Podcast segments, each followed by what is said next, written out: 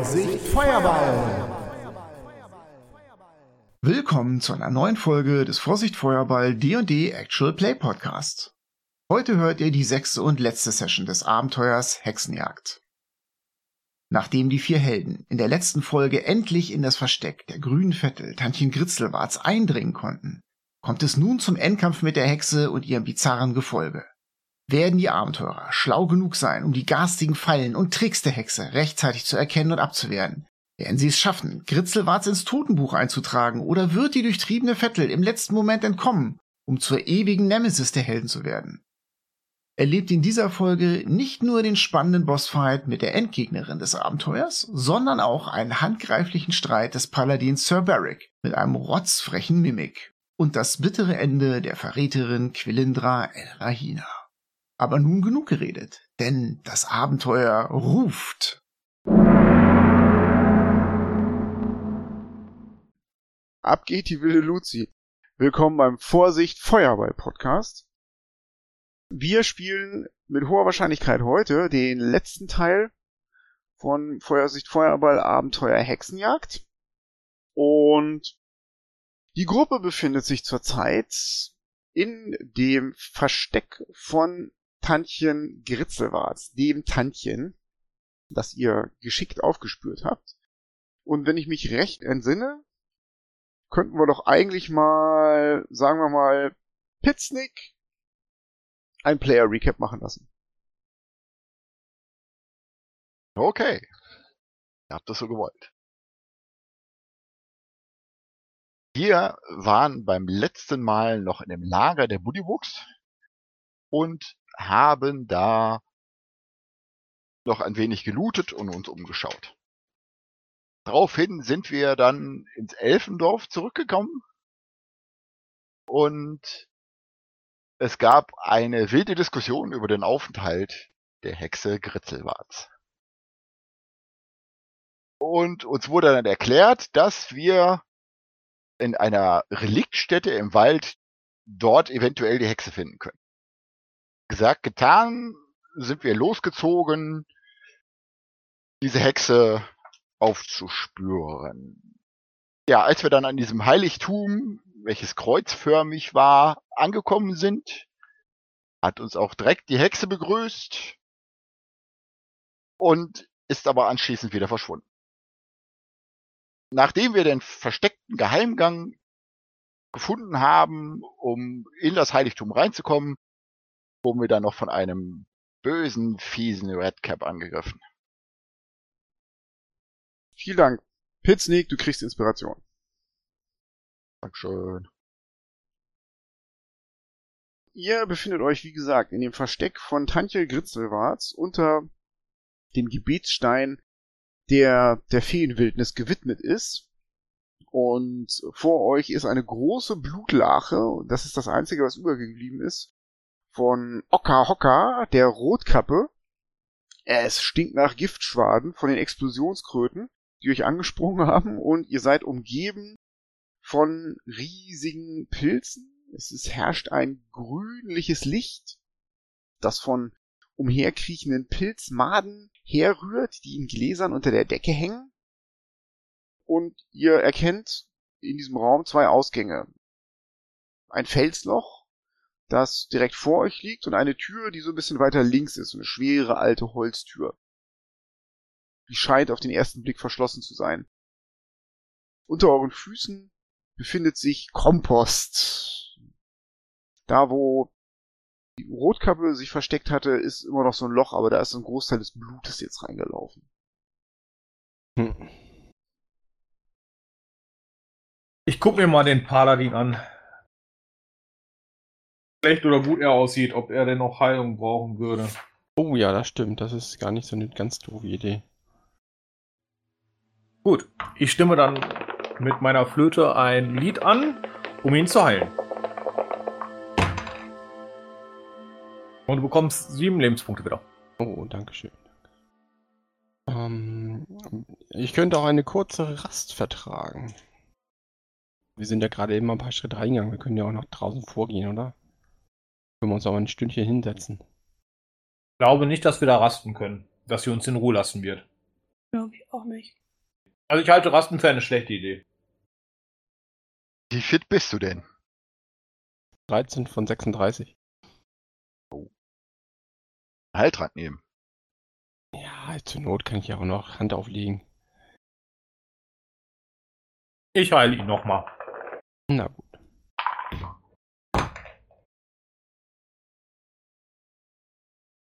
Aus dem Raum, aus diesem Felsdurchgang, kommt aus der Dunkelheit etwas geflogen. Und zwar ist das ein Glas, während du gerade anfängst, deinen Heilspruch zu sprechen. Scheint ein Glas zu sein, größeres Einmachglas, so groß wie ein menschlicher Unterarm. Der Deckel war nur lose aufgelegt und das Glas fällt vor euch zu Füßen. Der Deckel geht auf und aus dem Glas strömt ein Hornissenschwarm mit zornigem Gebrumm, die sich auf euch stürzen. Initiative. Du musst keinen Konzentrationswurf machen für den Heilzauber. Den hast du dann nicht gesprochen. Ich liebe Schwärme. Insektenschwärme sind toll. Ihr seht einen Schatten in dem Durchgang. Sieht so ein bisschen aus wie das Tantchen. 18. Ich würde eine 16 anbieten. Pitznick 17. und Rihora. 13. Dann ist Berik als erster dran. Das Glas fällt zu deinen Füßen, als wärst du das Ziel gewesen. Die Hornissen brummen da raus und umschwärmen erstmal so dich. Aber vorher bist du dran. Ja, ich fuchtel wild mit dem Großschwert rum. Dann mach mal einen Trefferwurf. 17. Das trifft erstmal. Und dann mache ich 11 Schadenspunkte. Das hat nicht so den allerbesten Effekt, aber tatsächlich bringst du die durcheinander. Das Großschwert pfeift durch den Schwarm hindurch. Ein paar klatschen dabei natürlich an die Klinge. Und du schaffst es, den Schwarm so ein kleines bisschen zu verteilen.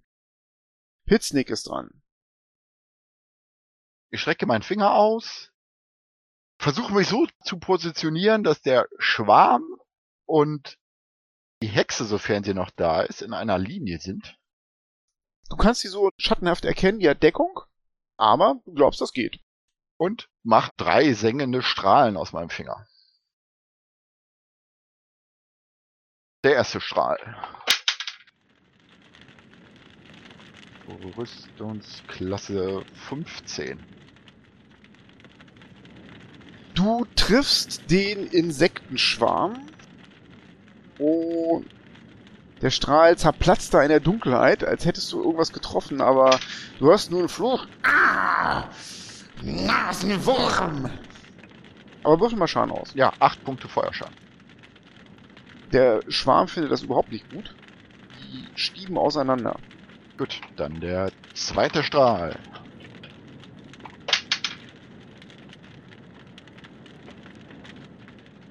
Zwölf. Zwölf würde treffen.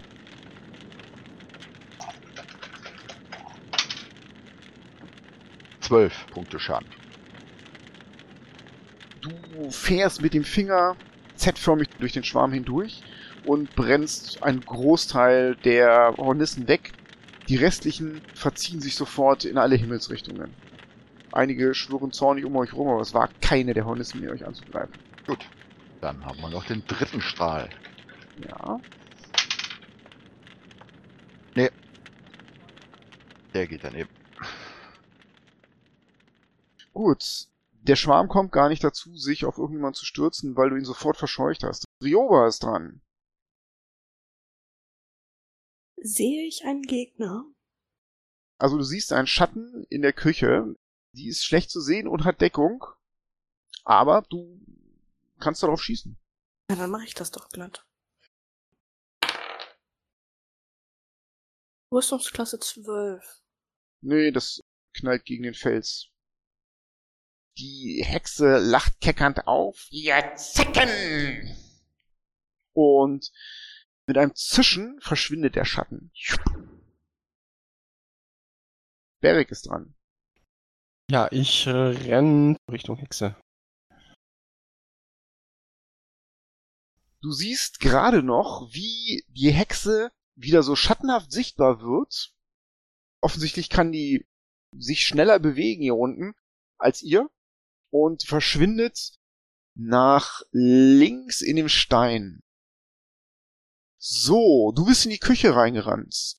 Und außerdem erkennst du in der Mitte ein rotes Leuchten in diesem Raum. Und zwar steht da ein großer, richtig alter Eisenherd. Und in diesem Eisenherd, die Klappe ist zwar zu, aber du siehst, dass da durch die Ränder der Klappe helles Licht durchleuchtet, als ob da ein sehr, sehr heißes Feuer drin wäre.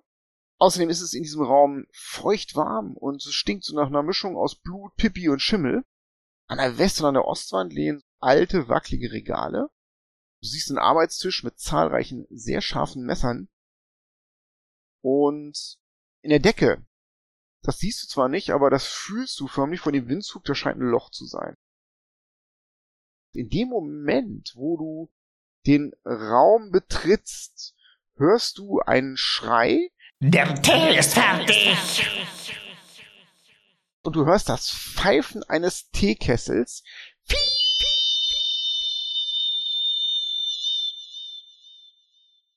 Und dann gibt es einen ohrenbetäubenden Knall, als dieser Teekessel explodiert, als du den Raum betrittst. Mach einen Geschicklichkeitsrettungswurf SG12. Geschafft. Der Teekessel explodiert und der ganze Raum wird mit heißem Wasser getränkt. Du kriegst nur den halben Schaden. Das sind fünf Schadenspunkte, Mhm. die durch deine Rüstung da durchzischen. Vor dir kreiselt der Rest von diesem von der Explosion zerrissenen Teekessel auf dem Boden. Und dann möchte ich Hand auflegen als nächstes. Das kannst du machen. Du hast dich bewegt, du kannst Hand auflegen. Oh, gib mir Kraft, um diese Hexe zu vernichten. Und ich lege meine Hand auf mein Herz. Die Hand leuchtet kurz auf. Und deine Wunden schließen sich. Gut, dann würde ich die Küche auch gerne betreten und durchsuchen.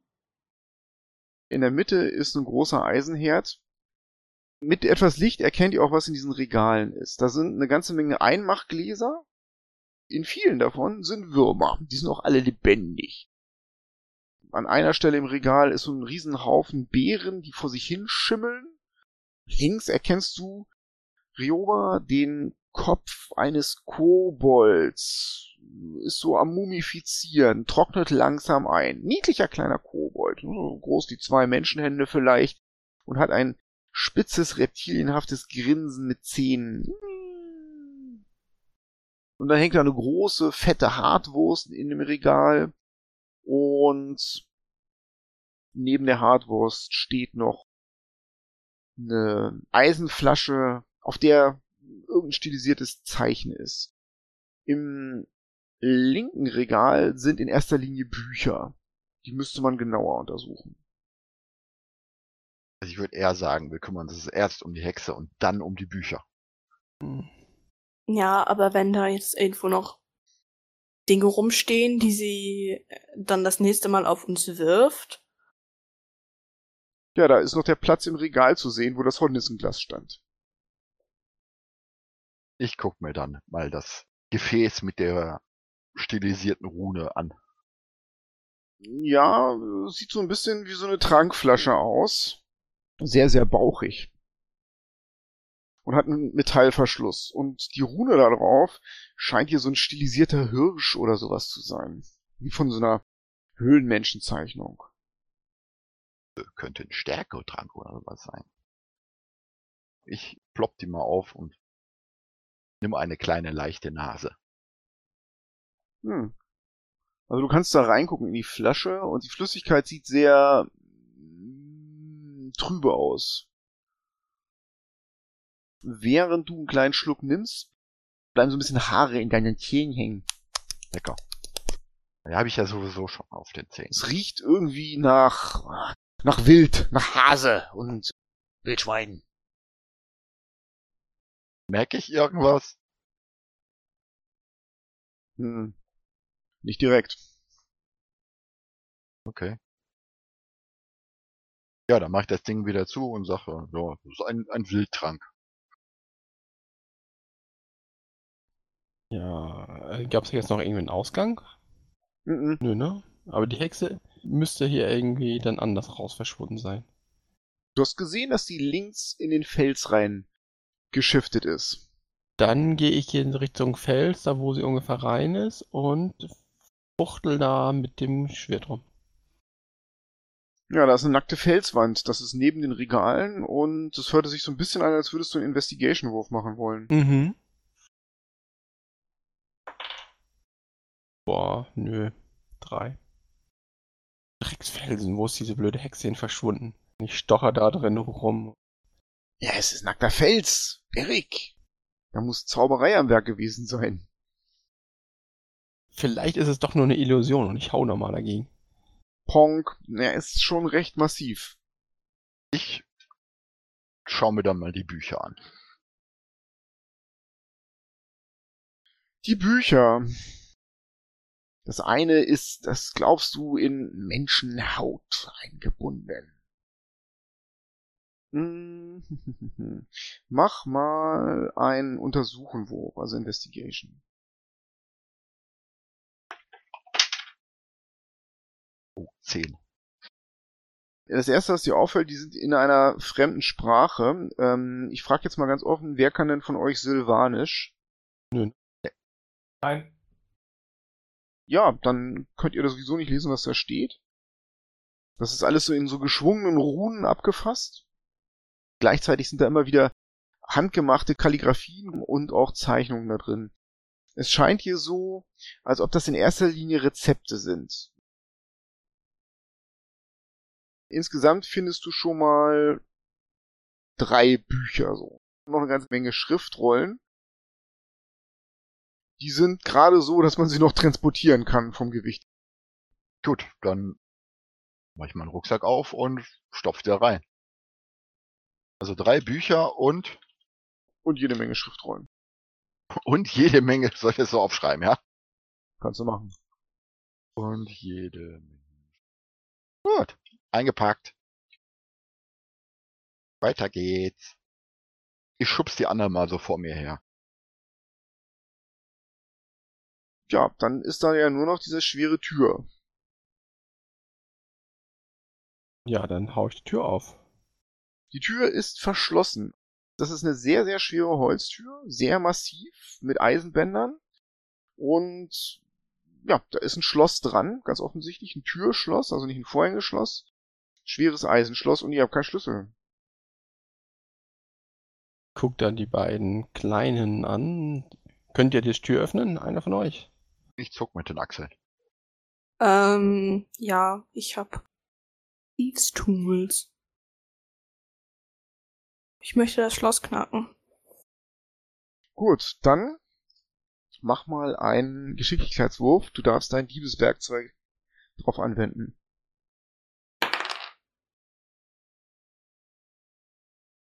Neunzehn. Ja, du denkst schon, du hast es auf. Es ist auch offen und dann tack, schließt es sich wieder. Das ist ein magisches Schloss. Du überlegst dir, wenn du vielleicht schnell genug wärst, dann ähm, könntest du da vielleicht irgendwas dazwischen schieben. Aber da du jetzt diesen Wurf nicht geschafft hast, wirst du natürlich eine Zeit brauchen. Können wir helfen, dass es, sobald es Klack macht, ähm, ich die aufreiße? Dann würde ich jetzt einfach mal sagen, ähm, in diesem Fall hätte sie Vorteil auf diesen Wurf. Dann darf sie es nochmal probieren. Das ist ein guter Plan, den du da gemacht hast. Du lehnst dich dagegen, ja? Ja, genau. Sobald es Klack macht, hau ich die Tür auf, so schnell es geht. Es ist jetzt aber nur 17. Die Tür geht trotzdem auf. Mit einem Ruck, richtig schnell. Wupp, geht die Tür auf. Und ihr ahnt es schon. Ihr hört von hinten. Und der Berik, den es heute besonders trifft, der sich dagegen gelehnt hat, muss einen Geschicklichkeitsrettungswurf Difficulty Class 12 machen, um nicht in diesen Raum dahinter reinzustolpern. Boah, ich stolper rein. Eine Vier. Du stolperst in den Raum rein und zwar ist das so eine Art Zellentrakt. Es hängt ein fürchterlicher Geruch nach Tierexkrementen in der Luft. Eine flackernde Laterne offenbart sieben Ställe, die mit Eisenstangen wie Gefängniszellen verschlossen sind.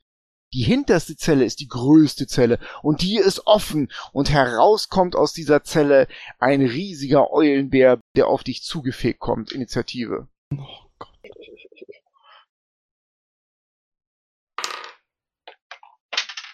Ich mache auf jeden Fall große Augen. Fünf. 21. Okay. Respekt. Besser ging nicht. Könnte nützlich werden. Pitznick? Sechs. Rioba? 24. Rioba ist zuerst dran. In erster Linie siehst du mal nur diesen Gang, der da reinführt, und diese Tür, und in dieser Tür hampelt ja euer Paladin rum. Mhm. Und jetzt wird's interessant. Der Paladin, was hat denn der für eine Passive Perception? Gar nicht so übel. Pass mal auf. Links von dir sind mehrere Zellen mit mehreren Tieren drin. Du siehst eine Zelle, in der nur so ein Käfig ist, in dem ein Vogel ist. Ein gelblich leuchtender Vogel. Also in der Zelle steht ein Käfig sozusagen. In einer Zelle ist so ein junges weißes Reh, in einer anderen Zelle eine unsagbar fette Wildsau, die schnaufend und adipös auf der Seite liegt. Ihre Zitzen sind sichtbar. Eine riesige Eule, die traurig und abgemagert in einer Zelle sitzt, also eine Rieseneule, eine Giant Owl. Und dann sind noch zwei, drei leere Zellen. Und in einer dieser leeren Zellen, ganz an der Wand, erkennst du die schattenhafte Form von Gritzelwarz, dem Tantchen, wie sie ihre Hände fröhlich reibt. Die Made will zertreten werden. Komm, friss mein Eulenbär, er schmeckt dir sehr. Sie versteckt sich so ein bisschen, aber sie versteckt sich nicht gut genug. Das hast du in dem Augenblick, als du reinstolperst, gesehen. Rioba sieht das nicht, die sieht nur dich. Sehe ich den Eulenbären, der da auf uns zugestürmt kommt? Doch, den siehst du. Du siehst nicht viel von ihm, weil der Paladin hat ja auch so ein paar breite Schultern, aber den Eulenbär siehst du ja. Gut, dann möchte ich mit dem Langbogen auf den Eulenbären schießen. Das wird ein schwieriger Schuss, weil da steht der Paladin davor, der hat richtig gut Deckung. Aber bitte. Auf der anderen Seite ist der Eulenbär groß. War die Kreatur schon dran? Nö. Gut, dann habe ich Advantage. Ich drücke mich so ein bisschen an die Wand, um ein besseres Sichtfeld zu haben. Und ich versuche ihm hoffentlich ins Auge zu schießen. Dann treffe ich eine Rüstungsklasse 21. Ja, der Paladin ist ja davor. Aber du passt genau den Augenblick ab, wie der Paladin stolpert. In dem Augenblick schießt du am Ohr des Paladins vorbei und triffst den Kopf des Eulenbären. Neun Schadenspunkte. Ihr wisst ja, wie Eulenbären machen, ne? Das macht ihn nur noch wütender. Ich würde mich gerne ein Stück zurückziehen. Auch damit unser Paladin eventuell nach hinten zurückweichen kann. Gut, Finn war es dran. Ich würde auf den Eulenbär einen Zauber wirken, und zwar gehässiger Spott, indem ich sein Federkleid abfällig bewerte, dass er Kot drin hat. du müsstest dann einen Rettungswurf machen. Weisheit. 13.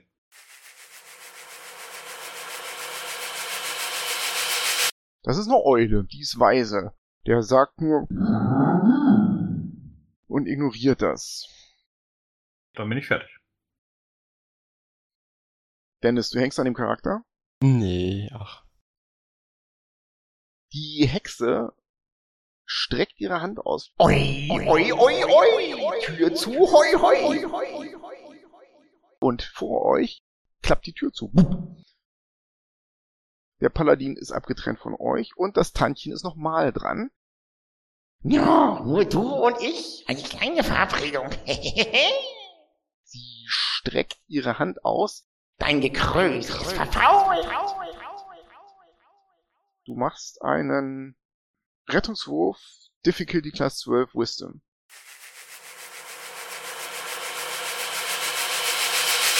Eine 20 gewürfelt. Ah, Zufall, Zufall.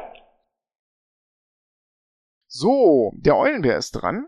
Der stürmt am Tantchen vorbei auf dich zu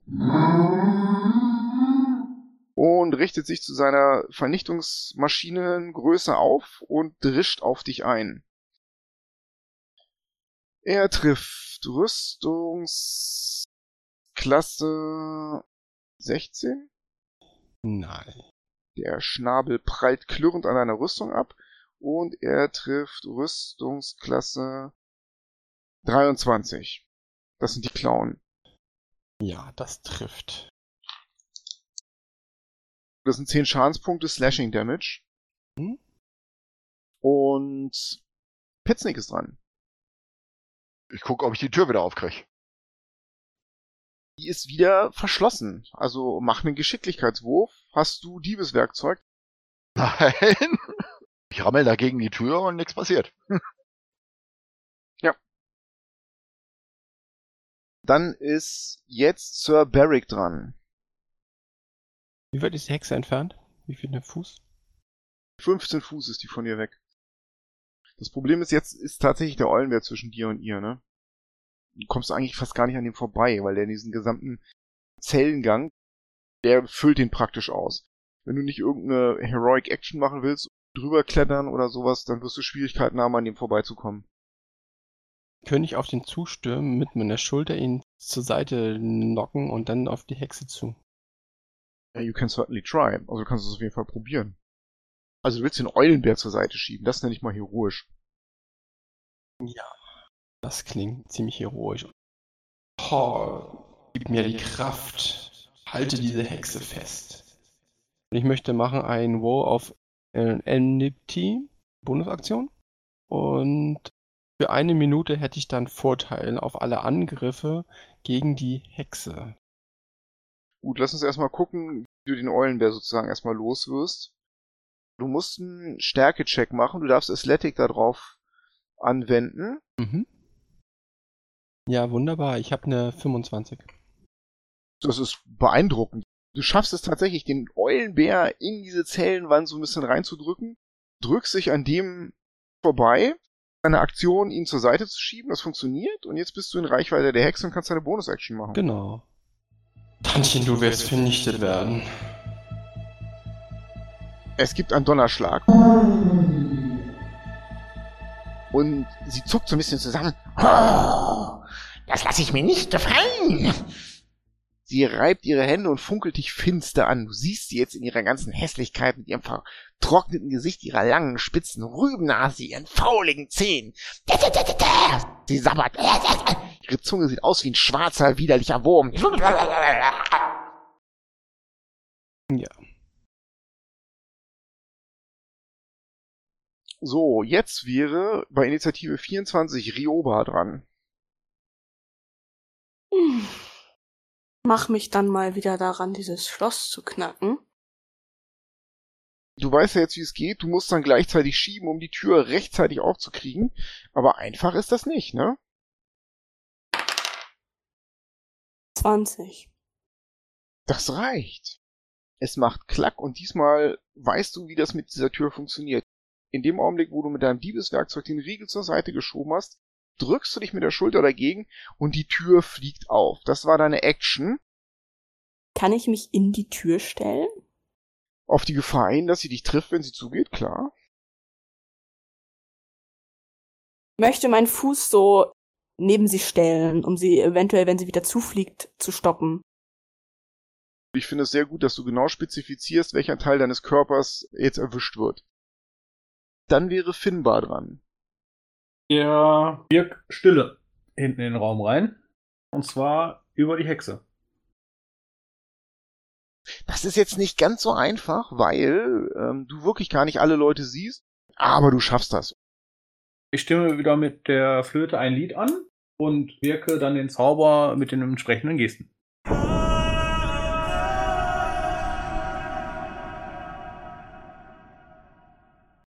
Ihr würdet von hinten einen Fluch hören, aber ihr hört ihn nicht. Und jetzt passiert Folgendes. Und zwar sieht Barrick, wie die Hexe vor Wut ihre Zähne fletscht, auf den Boden spuckt und rückwärts in die Wand schreitet und verschwindet nach links hin. Und dann ist der Eulenbär dran. Der schreit Eulenbärsprache. Und trifft einmal mit seinem Schnabel Rüstungsklasse 24. Ja. ja, ja, kleiner Kasi, dein Eulenbär trifft. Und macht 13 Schadenspunkte Piercing Damage. So, und dann greift er mit seinem Klauen an.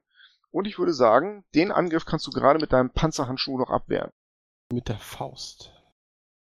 Und Petsnick ist dran. Ich reibe meine Hände in der Luft und wirke schmieren. Und zwar so, dass nur der Eulenbär davon betroffen ist.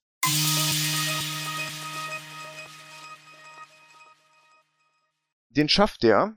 Der Boden beginnt zu schimmern und bräunlicher Dreck bildet sich da und er schlägt seine Klauen in den Dreck und hält sich fest. Dann ist Barrick dran. Ich lege meine Hand darauf und heile mich. Hand auflegen. 10 Punkte. Gut, dann ist Rioba dran wieder. Wie schön. Geh mal davon aus, dass das als ein Verbündeter in fünf Fuß Entfernung zählt, oder? Gegenüber dem Eulenbären? Ja, Auf jeden Fall. wundervoll. Dann treffe ich eine Rüstungsklasse 23. Das trifft.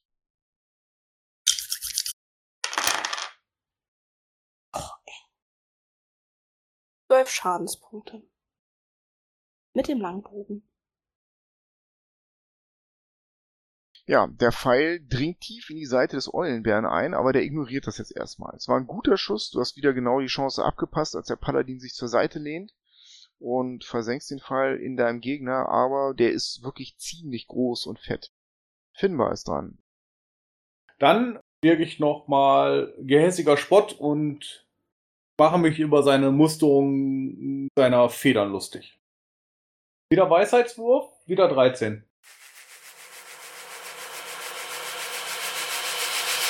Okay, schafft er.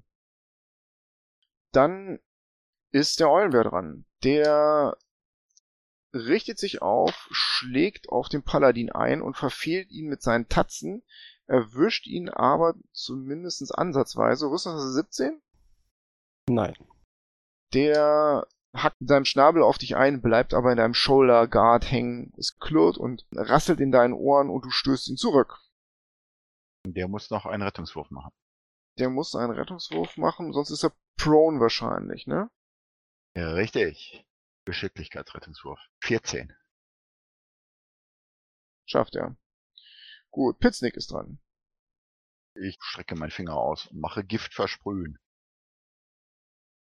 Der muss einen Conny-Rettungswurf machen. Ja, das schafft er. Ah, Das ist ein Eulenbär. Das ist mein Eulenbär. Derrick ist dran. Hm, gut, dann hau ich wieder drauf. Bei Hor. Bei Hor, genau. Rüstungsklasse 18. Das trifft. 12 Schadenspunkte. Ja, das ist ein wahrhaft standhafter Gegner. Und Rioba ist dran. Dann möchte ich nochmal mit dem Langbogen schießen.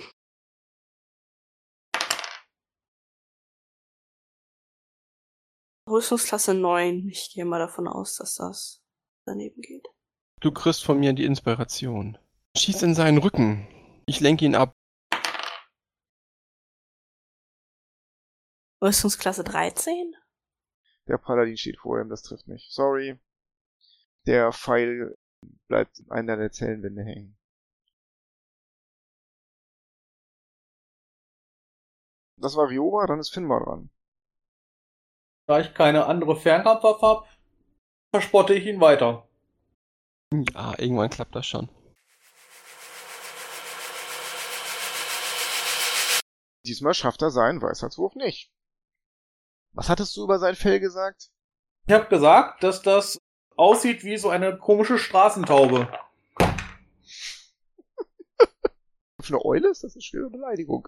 Ja, dachte ich mir auch. Der kriegt drei Schadenspunkte. Er richtet sich zu seiner vollen Größe auf und starrt dich wutentbrannt an. Der Eulenbär ist dran und er greift mit Nachteil an und verfehlt Barrick mit den Klauen. Und auch mit dem Schnabel verfehlt er Barrick. Und dann macht er seinen Deck-Save und weil er sich aufgerichtet hat, weil er den Halbling so hasst, rutscht er aus und rasselt die Bumm, fällt auf seinen Rücken und sieht gar nicht mehr so gefährlich aus, sondern mehr wie eine hilflose Schildkröte. Und er macht Pitznick ist dran. Mein Finger ist wieder da und diesmal kommt da ein Feuerpfeil raus. Oh, Rüstungsklasse 10. Nö, das trifft nicht. Es ist zu beengt und letztendlich steht der Paladin auch noch davor. Das wird nichts. Barrick ist dran. Ich packe das Schwert mit beiden Händen so an dieser Parierstange und will das Schwert senkrecht in den Bauch des Eulenbären rammen. Ja, du hast Vorteil. Och, sehr gut. Ah.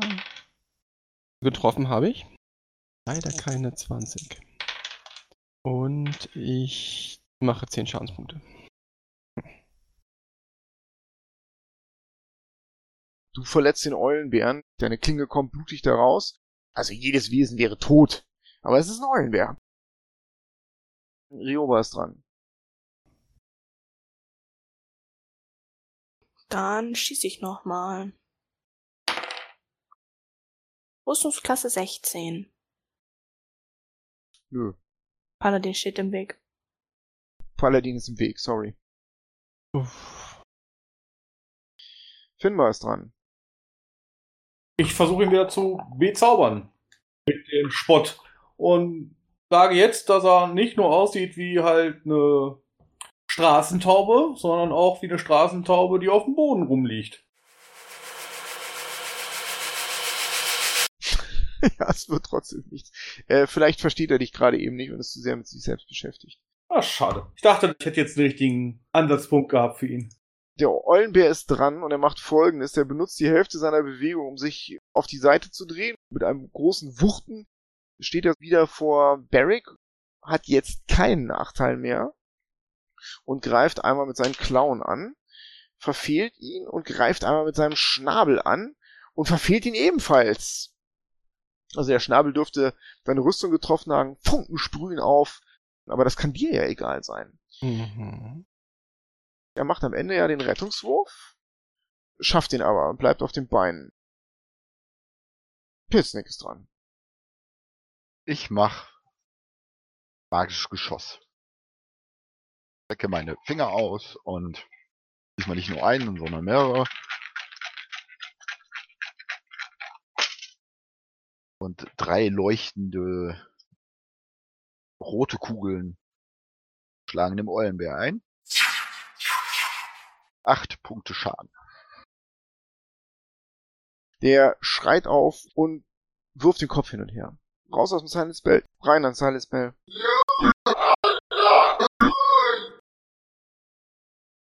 Aber er lebt noch. Ist ein Eulenbär. Barrick ist dran. Kräftig zuschlagen. Und hoffen, dass das Vieh jetzt stirbt. Rüstungsklasse 19. Das trifft. 13 Schadenspunkte.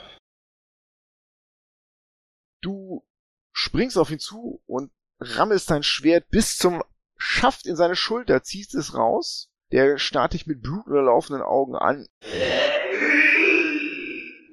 Und macht immer noch Anstalten, dich anzugreifen. Rioba ist dran. Das ist auch der stärkste und größte Eulenbär, den du je gesehen hast. Der ist noch größer als die, die auf den Lichtung getroffen habt seinerzeit. Der Vater aller Eulenbären. Widerwärtiges Vieh. Böses Drecksvieh. Ich schieße mit dem Bogen. Rüstungsklasse 18. Er weicht ja mal nicht mehr richtig aus. Er wankt noch hin und her. Du visierst sein Auge an und lässt den Pfeil von der Sehne. 14 Schadenspunkte. Ja, Barrick. Zack! Da ragt ein Pfeil aus dem Auge des Eulenbären. Der will immer noch nicht umfallen, deswegen gibst du ihm einfach einen Schubs mit deinem Metallschuh und dann fällt er gegen die Zellenwand, wo er langsam runterrutscht. Ja, ich schub's ihn in den Silent Spell. Ja, da ist es jetzt sehr ruhig da hinten in der Ecke. Ja, ich lehne mich an die, an die Höhlenwand und schnauf einmal kurz durch.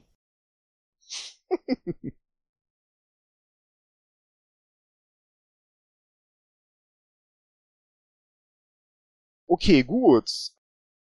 Finbar ist dran. Ich versuche ihn wieder zu bezaubern. Obwohl, warte mal, der lebt noch? Der Eulenbär ist tot. Er ist tot.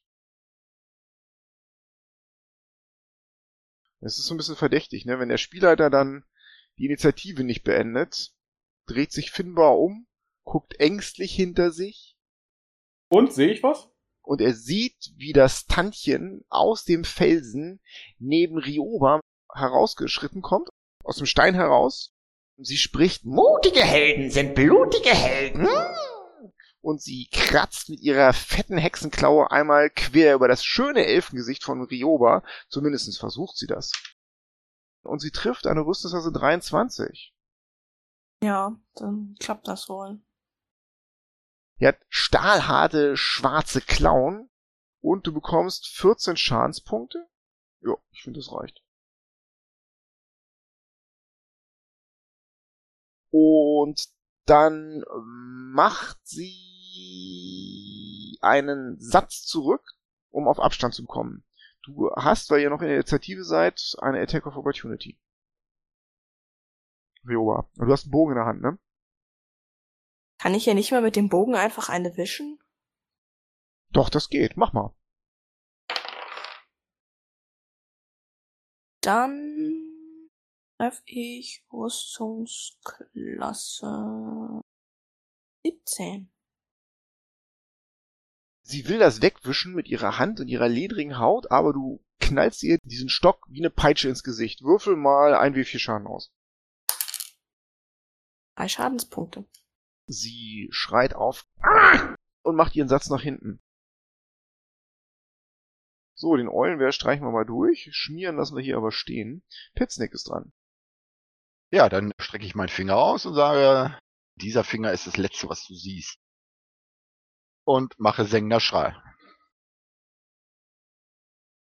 Strahl Nummer eins.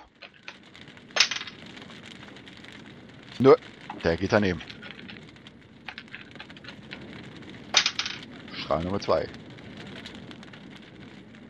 Rüstungsklasse 12? Reicht nicht. Reicht nicht. Strahl Nummer 3.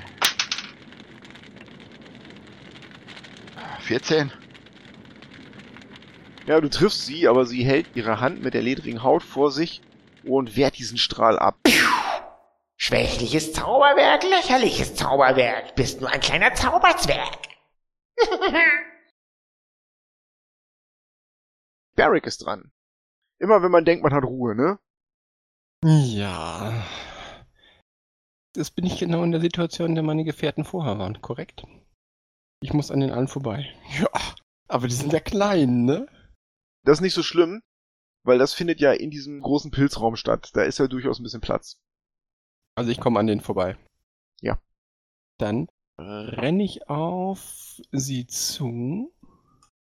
Mein Wow gilt ja immer noch. Der Schwur. Und ich rufe meinen Gott an. Ho, und streck diese Kreatur nieder, soll sie fallen. Und ich mache einen Sunray Smite. Rüstungsklasse 25. Sie hebt ihre Hand, aber du triffst. Dann kommt erstmal das normale Schwert. 12 Schadenspunkte plus 2d6 vom Thunder Damage macht nochmal 9. Und jetzt wird's laut. Sie muss ein Stärke-Check schaffen, Difficulty Class 13.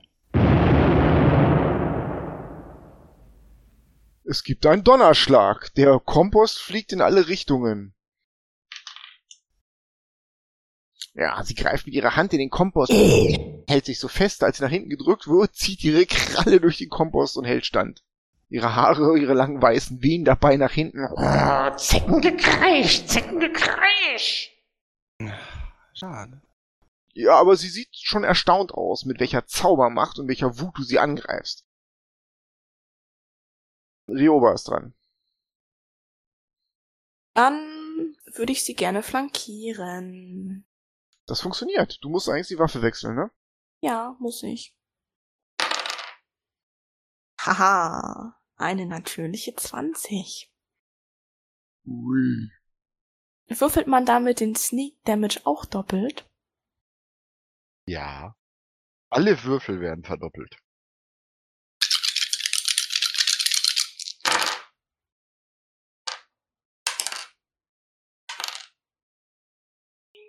20, 26 Schadenspunkte. Mit dem Rapier. Ja, du bohrst ihr das in die Seite. Normalerweise müssten da lebenswichtige Organe sein, aber was bei der Hexe da ist, weißt du nicht, denn als du es rausziehst, gibt es nur so ein als ob da heißer, schwarzer Dampf rauskommt. Sie fasst sich dahin Ui, ui, und knirscht mit ihren fauligen Zähnen aufeinander und guckt dich hasserfüllt an. Ist da irgendwo Deckung? Oh, kannst du da so einen Pilz springen? Echt? Oh. Na, dann springe ich doch glatt hinter einen Pilz. Dann würde sie natürlich ihre Reaction nehmen, ne?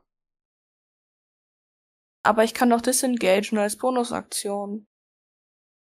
Bewegungstempo hast du auf jeden Fall noch über, dann geht das. Finde ich gut, mache ich. Ja, mit einem Satz bist du hinter einem der Pilze. Sie will gerade noch ihre fiese Eisenklauenartige Hand nach dir ausstrecken, aber da bist du schon weg. Finbar ist dran. Dann gehe ich da auch hin und kämpfe. Mit einem Satz bist du neben der Hexe. Ihr krabbelt wie die Ameisen um mich herum, ihr widerlichen, zeckigen, kleinen Schweinescheißer. Nimm meinen Rapier und versuche auf ihr linkes Bein zu zielen und es mal so anzuritzen, dass sie dort blutet und halt Schwierigkeiten hat, später zu laufen. Du machst den Angriff auf jeden Fall mit Vorteil, weil du sie flankierst.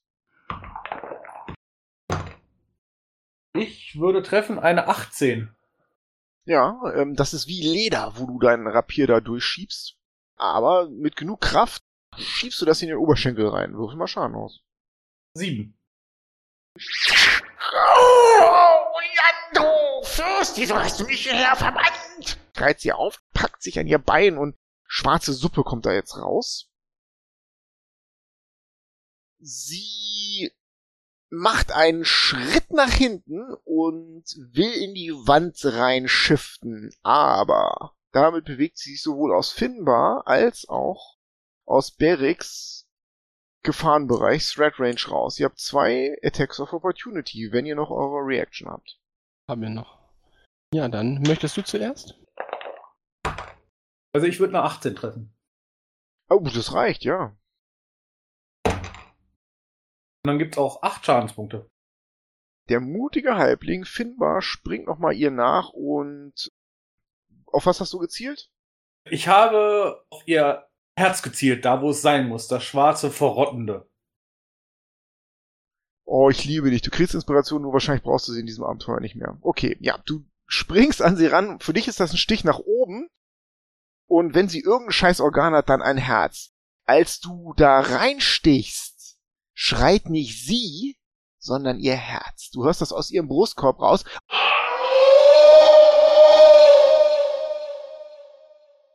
Sie zieht ihre Lippen weit auseinander und dann implodiert sie, die Hexe, wie ein Ballon.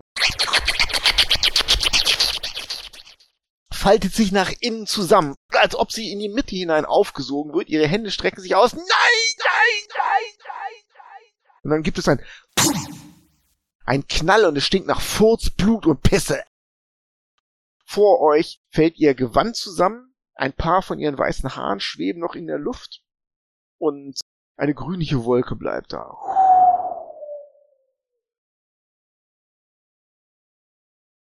Sehr gut. Ja, ähm, Ja, ich, guck mal, was denn da noch so übrig geblieben ist. Also wie gesagt, ihr Gewand ist noch da, ihr stinkiges und es sind ein paar von ihren Haaren über. Aber keine Gegenstände, nix. Alte Otze. Äh, Gegenstände? Nö, hatte die nicht bei sich. Nö. Ich mach mal Magie entdecken auf das Gewand. Dann guck ich mir die Umgebung noch an. Du erkennst im Westen an einer Wand ein Schillern von einem Phantomzauber. Da muss ein dritter Ausgang sein, der durch Magie verborgen wird. Dann geh ich doch mal näher da dran. Ja, du streckst deine Hand da rein und dein Arm verschwindet im Felsen. Ich sag den anderen, hier lang. ah, na gut, dann.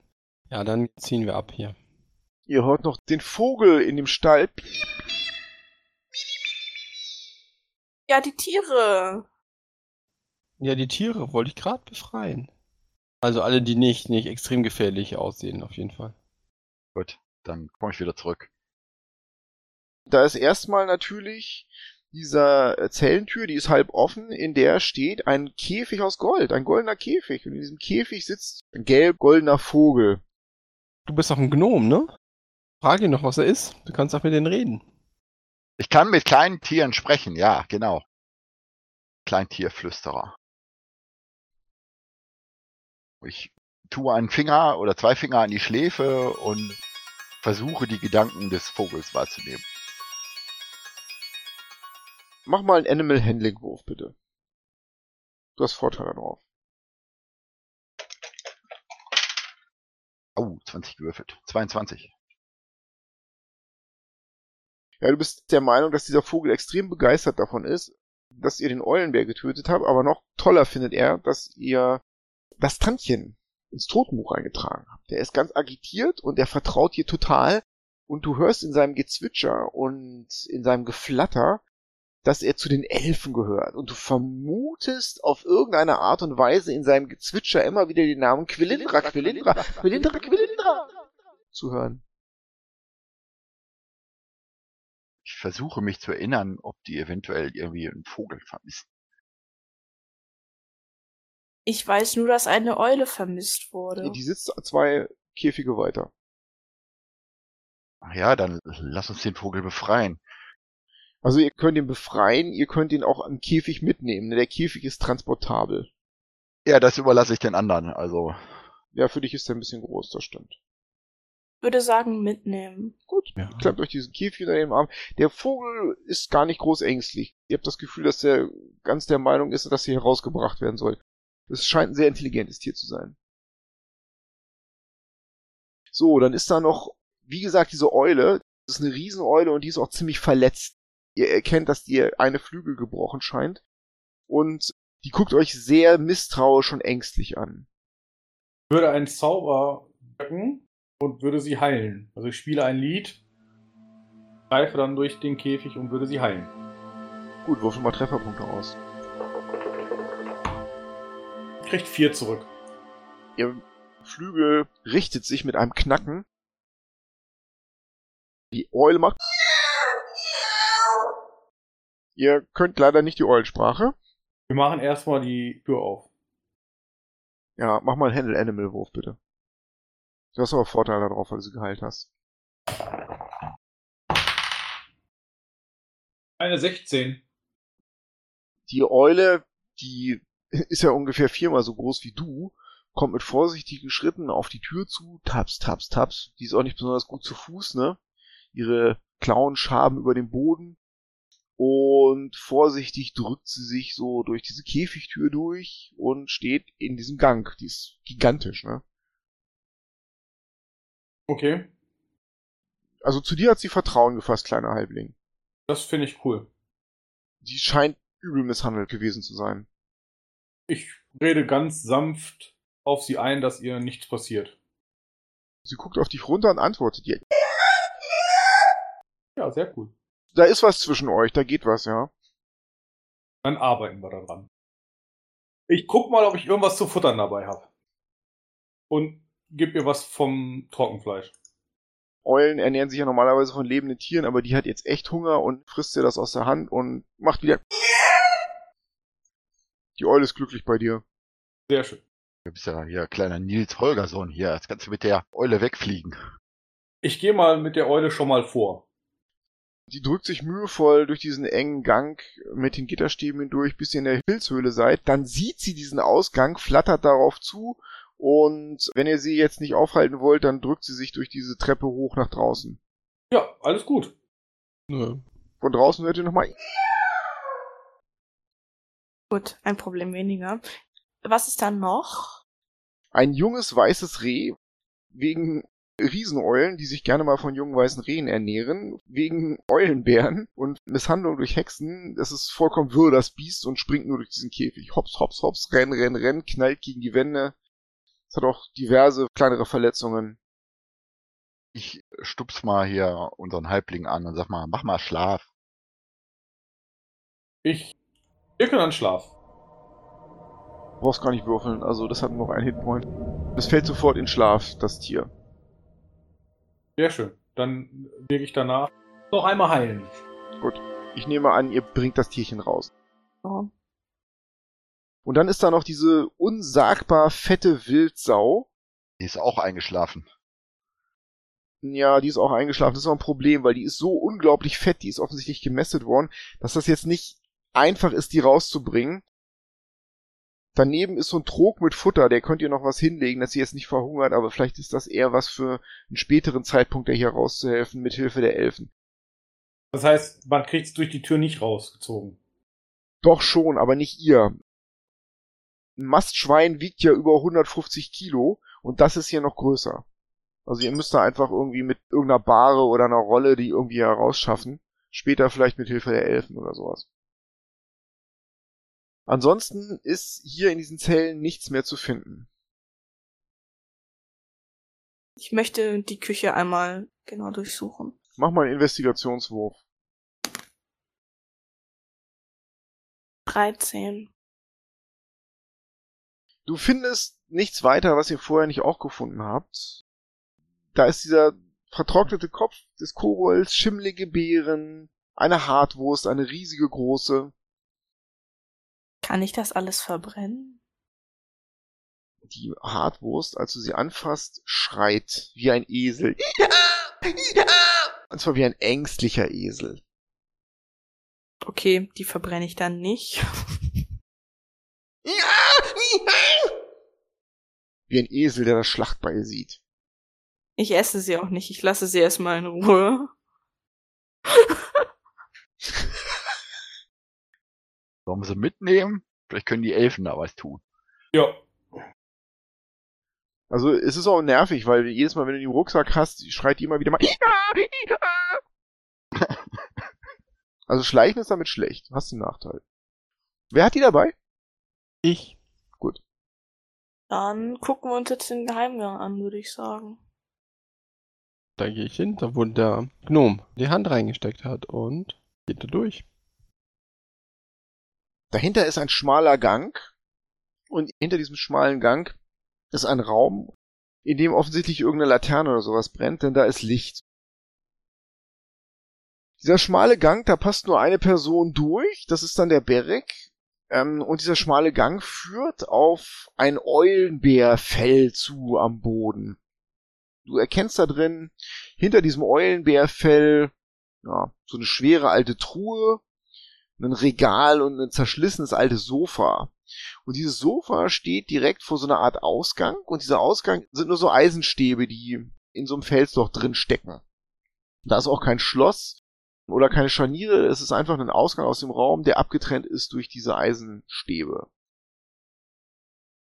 Außerdem ist da noch so ein uraltes Bett, absolut skurril, aus Holz und das ist ziemlich groß.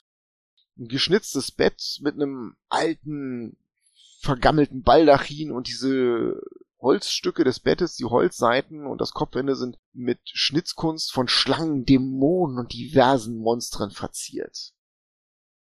Statt einer Matratze ist da so eine alte Schicht stinkender Erde drin im Bettkasten.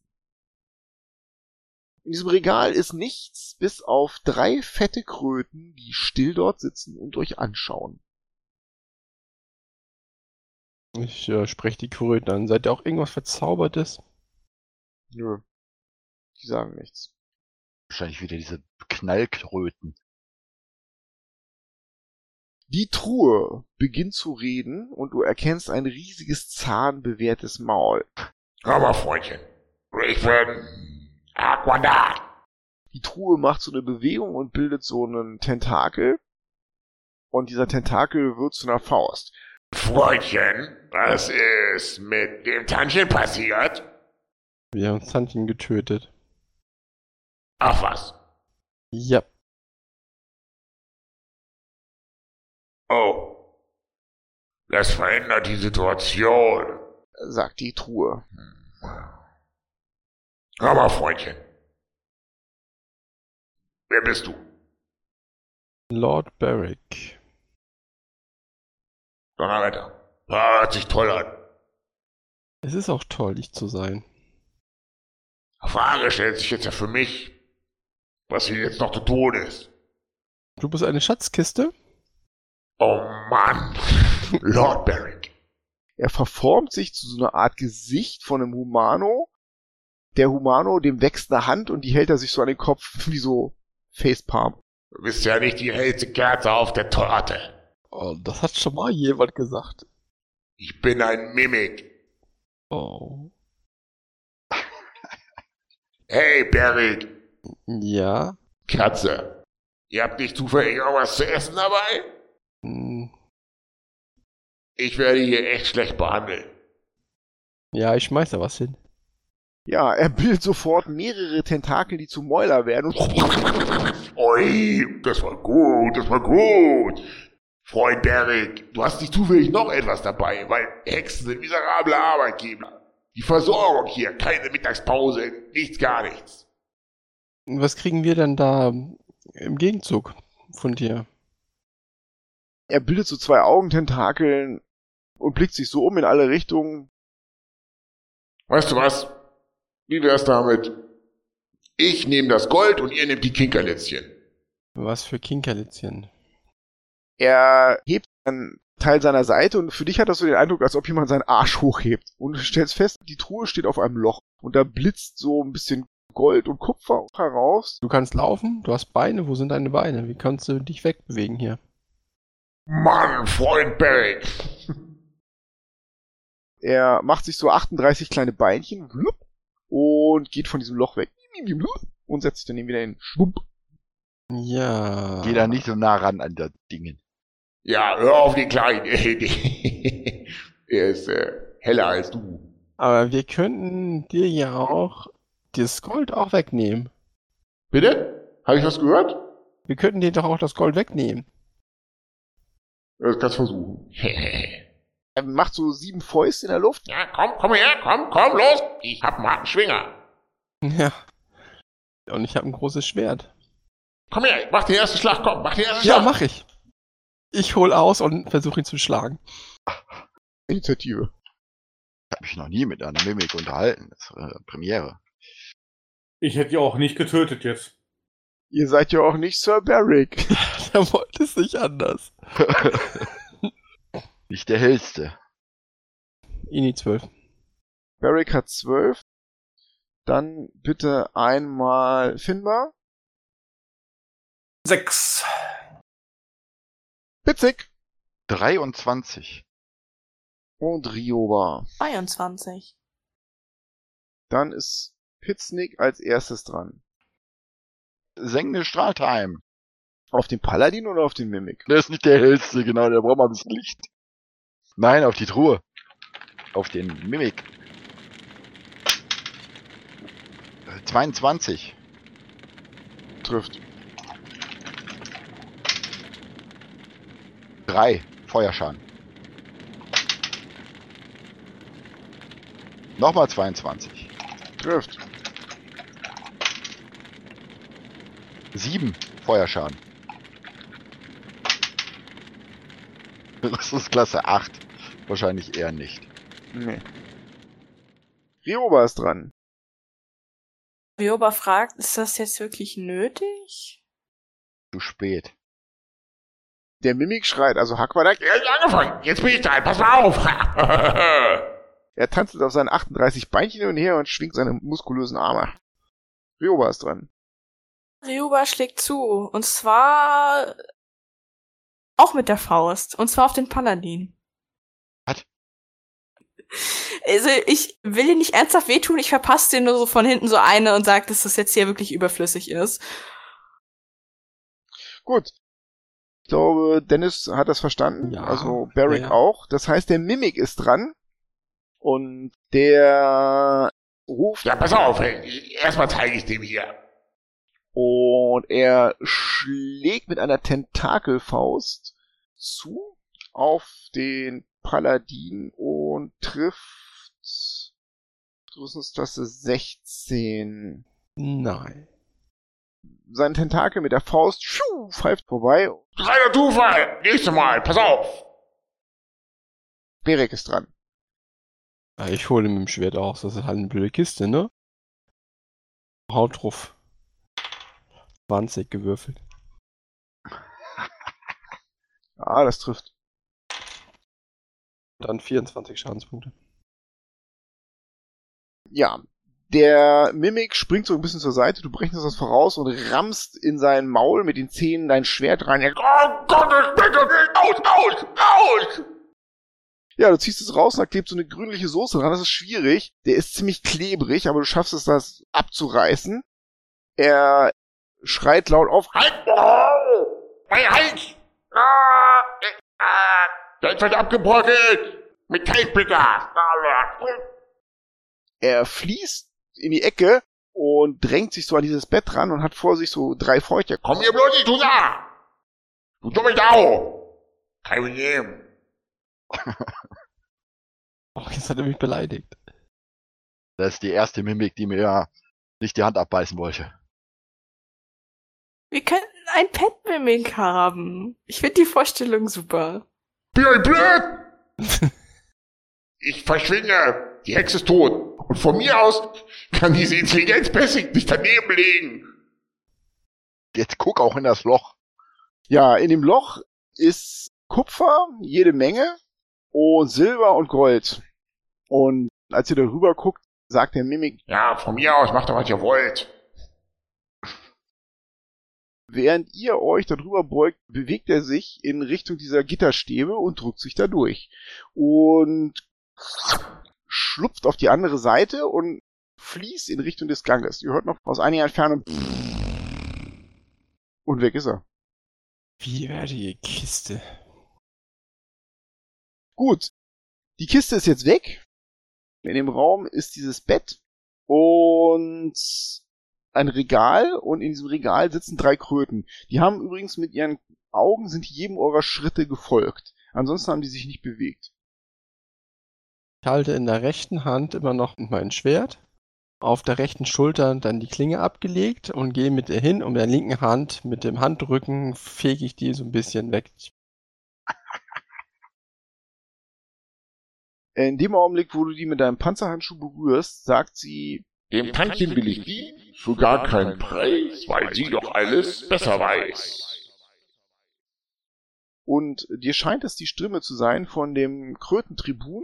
Lässt du sie los oder hältst du sie weiter fest?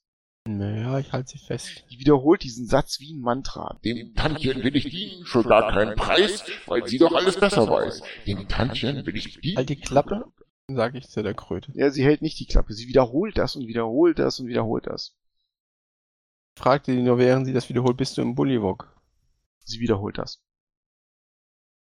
Ich setze die Kröte aufs Bett. In dem Augenblick, wo du sie loslässt, schweigt sie. Genau, ich nehme die nächste Kröte und setze sie dann schnell nach aufs Bett. In dem Augenblick, wo du sie berührst, sagt sie, ich wünsche mir um jeden Preis, das Tantchen soll mir helfen, weil ich allein nicht weiter weiß. Und das hörte sich nach einer Frauenstimme an und bei der nächsten Überlegung denkst du dir, das war die Stimme von Quelindra El Rahina. Ah, okay. Und dann die letzte Kröte. Die letzte Kröte sagt mit der weinerlichen Stimme von Omikron dem Satyren, ich wünsche mir um jeden Preis, das Tantchen soll mir helfen, weil ich allein nicht weiter weiß. Ich glaube, die Kröten sollten wir auch mitnehmen. Ja, ich glaube auch. Ohne sie anzufassen. Genau, können wir die in so einen Sack stopfen? Ja, die quatschen euch voll, während ihr sie in den Sack stopft, aber wenn sie im Sack drin sind, ist Ruhe. Gut, dann würde ich den Raum gerne durchsuchen. Da ist natürlich dieses Loch, in dem offensichtlich die Schätze der Hexe sind. Und wenn du das schon untersuchst, dann kannst du auch schon anfangen, das da alles rauszuzählen. Und ihr findet 3333 Kupfermünzen, 333 Silbermünzen, 33 Goldmünzen und drei schwarze Perlen zu je 100 Goldmünzen. Außerdem ein Beutel und einen Satz Karten, der mit einer Kordel umfasst ist. Ähm, und die Karten sind aus einem sehr, sehr alten, festen Papier und zeigen ja, diverse Zeichnungen. Die scheinen dir verzaubert zu sein. Also die sehen sehr magisch aus. Du siehst so einen roten Drachen, einen Wolkenriesen auf einer Karte, auf einer anderen einen Etten, einen Goblin, einen Beholder, die verschiedensten Monstren und Wesen sind darauf abgebildet. Scheint was Besonderes zu sein. Jetzt Pokémon gespielt. Oder Yu-Gi-Oh! Und der Beutel? Da ist Staub drin. Besonderer Staub? Hat er irgendwelche nennenswerten Eigenschaften? Trockener Staub. Okay, ich steck beides ein. Gut. Ihr habt das Gefühl, ihr habt das hier alles gründlich durchsucht. Ihr habt die Aufzeichnungen der Hexe. Ihr habt ihre Schätze. Und nachdem ihr alles nochmal deutlich und ordentlich durchsucht habt, beschließt ihr mit dem Gewand als Trophäe und ein paar von ihren Haaren euch auf den Weg zu machen, zurück ins Elfendorf zum Sitz der Malia Ma.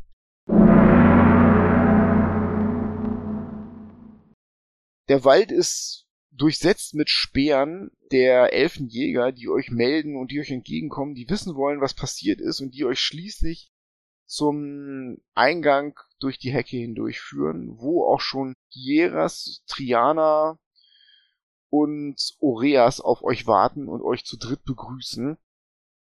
Oreas packt euch an den Arm. Wie ist es euch ergangen? Wir haben die Hexe besiegt in einem schweren Kampf und ihr Gefolge ebenso.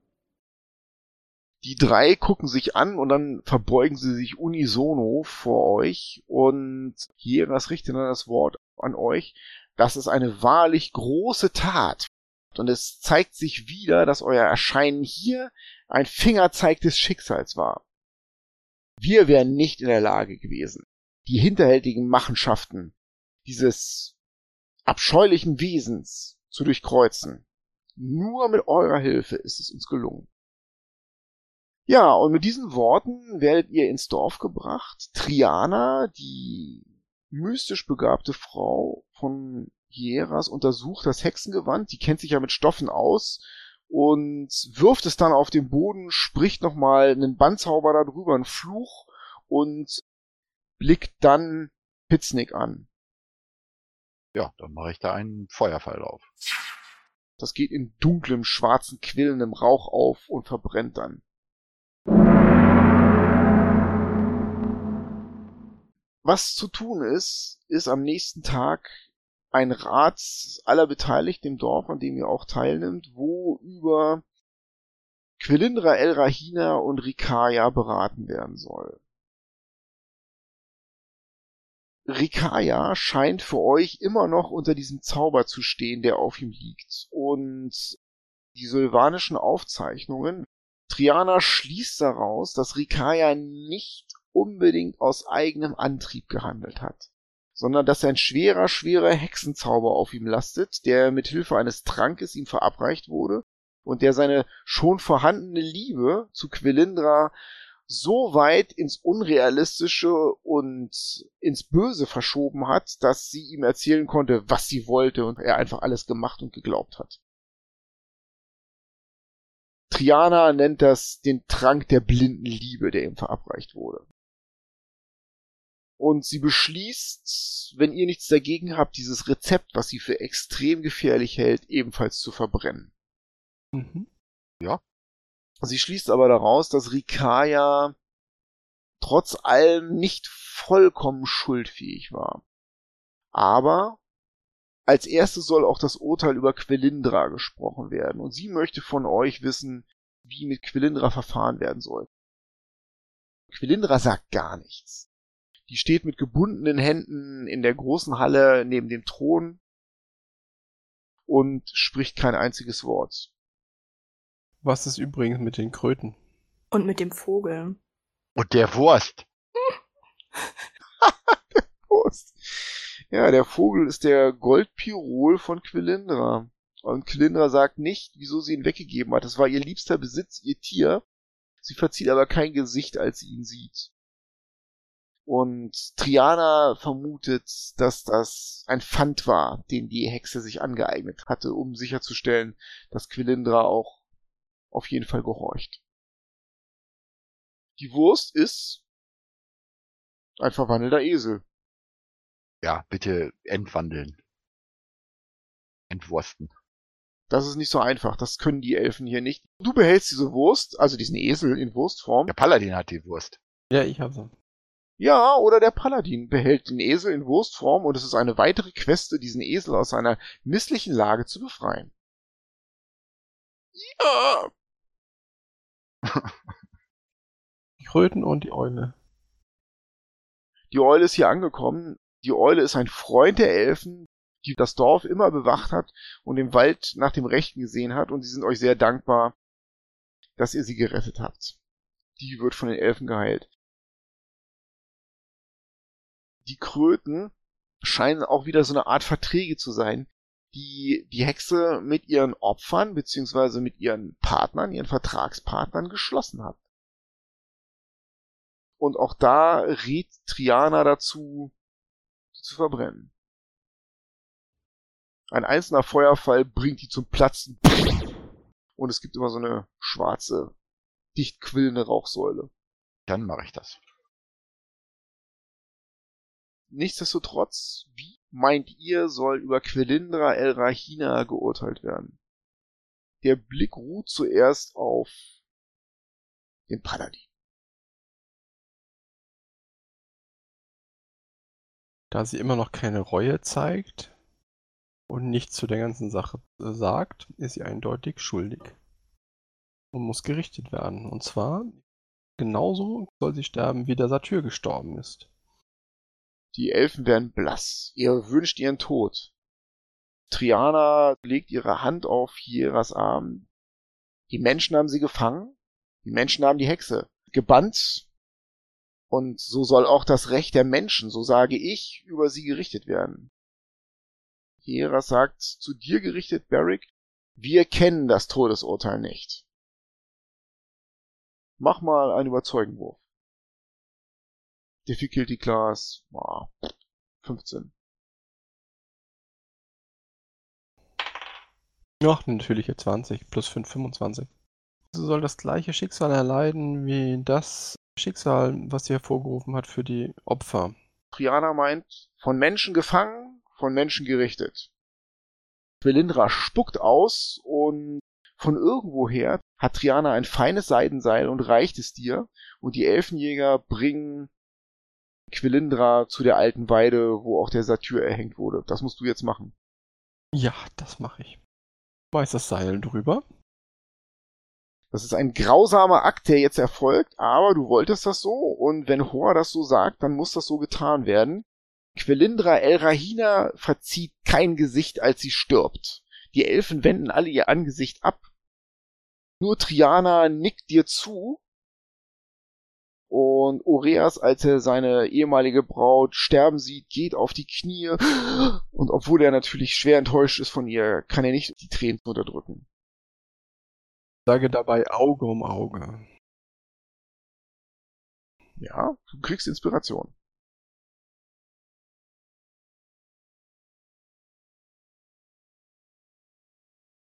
Wir haben doch diesen Trank gefunden, dieses Fläschchen bei der Quilindra. Nachdem ihr das lang und breit identifiziert in den nächsten Tagen, stellt ihr fest, dass dieser Trank war ein sehr, sehr mächtiges Schlafgift, was offensichtlich die Wachen während der Hochzeit schlafen legen sollte. Triana findet das in den Unterlagen von dem Tantchen. Da hatte sie ein paar Notizen dazu gemacht. Ebenfalls könnt ihr identifizieren diesen Trank, den ihr in der Hexenhöhle gefunden habt, in der Küche. Das ist ein Trank of Animal Friendship. Ah. Und dieser Staub, den ihr in ihrem Versteck gefunden habt, ist Dust of Dryness. Mit dem kann man Wasser trockenlegen. In den nächsten Tagen studiert Triana vielleicht zusammen mit der Hilfe von Piznik die weiteren Bücher der Hexe, die noch nicht verbrannt wurden, wie dieses schreckliche Rezept zum Beispiel. Und aus all diesen Notizen wird klar, dass dieser Trank der wahren Liebe sieben Tage hält und der ist ihm, also Rikaya kurz vor der Hochzeit, eingegeben worden in der Nacht, in der er den Saturn getötet hat. Und dementsprechend dauert das drei, vier Tage, bis dieser Zauber dann wieder von ihm abfällt. Danach zeigt Rikaya Reue. Der versteht, dass er bezaubert wurde. Man kann ihm das erklären und er ist von tiefster Scham ergriffen und bittet selber darum, in die Verbannung gehen zu dürfen. Die schlimmste Strafe, die die Elfen haben. Ich will noch mal mit ihm reden. Der kann dir dabei nicht in die Augen sehen. Er steht halb abseits und meint, was sind noch für Worte zu wechseln. Ich gebe ihm meinen Siegelring von meiner Familie. Wenn ihr irgendwann noch mal nach Waterdeep kommt, mit diesem Ring könnt ihr zeigen, dass ihr von mir geschickt wurdet, falls ihr irgendwann mal Hilfe benötigt. Er schüttelt den Kopf. Es ist unmöglich, das für mich anzunehmen. Eure Gnade ist am falschen Platz. Ich glaube auch nicht, dass ich die Städte der Menschen betreten werde. Behaltet diesen Ring. Wenn ihr ihn mir geben würdet, ich würde ihn in den nächsten Fluss werfen. Das hat weder der Ring noch ihr noch eure Familie verdient. Na gut, dann macht ich ihn. Er dreht sich um und geht in den Wald.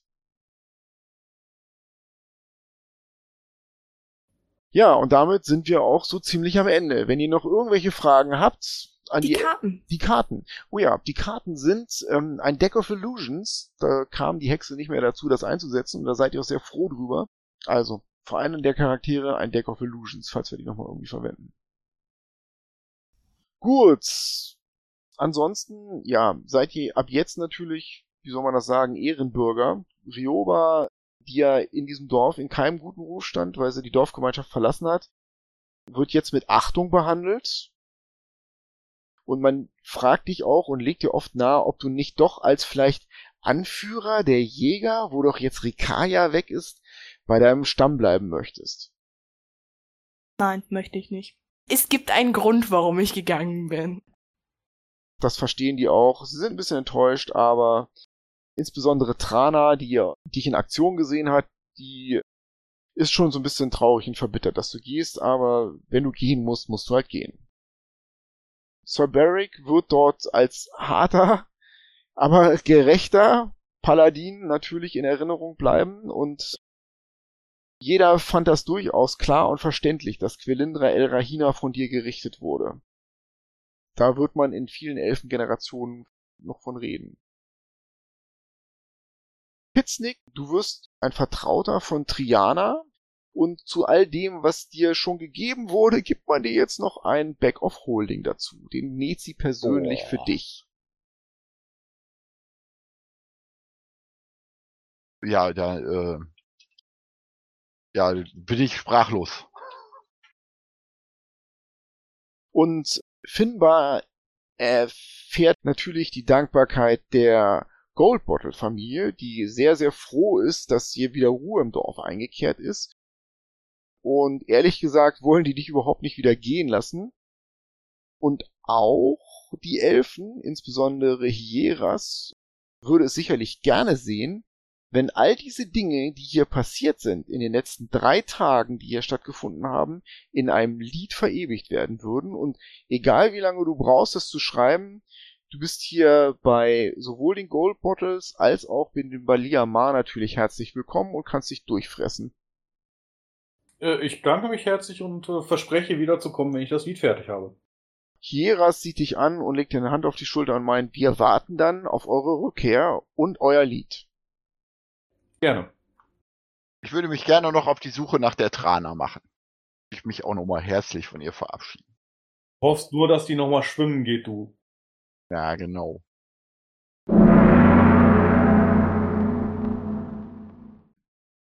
Und das war's. Unser erstes Abenteuer ist hiermit zu Ende.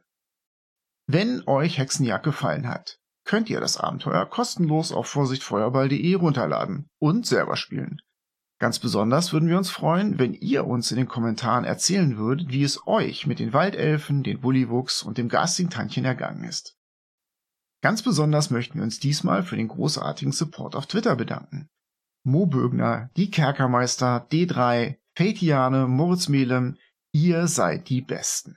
Sollten wir jemanden übersehen haben, bitten wir um Verzeihung. Twitter ist ja nicht gerade übersichtlich. Wir hoffen, ihr hattet Spaß beim Zuhören. Unser nächstes Let's Play-Projekt ist das One-Shot-Abenteuer Sturmfinger. Seid dabei, wenn eine Gruppe Abenteurer in einen Bankraub verwickelt wird und aus einem einstürzenden Turm entkommen muss. Vielen Dank fürs Zuhören und mögen alle eure Würfe Crit sein.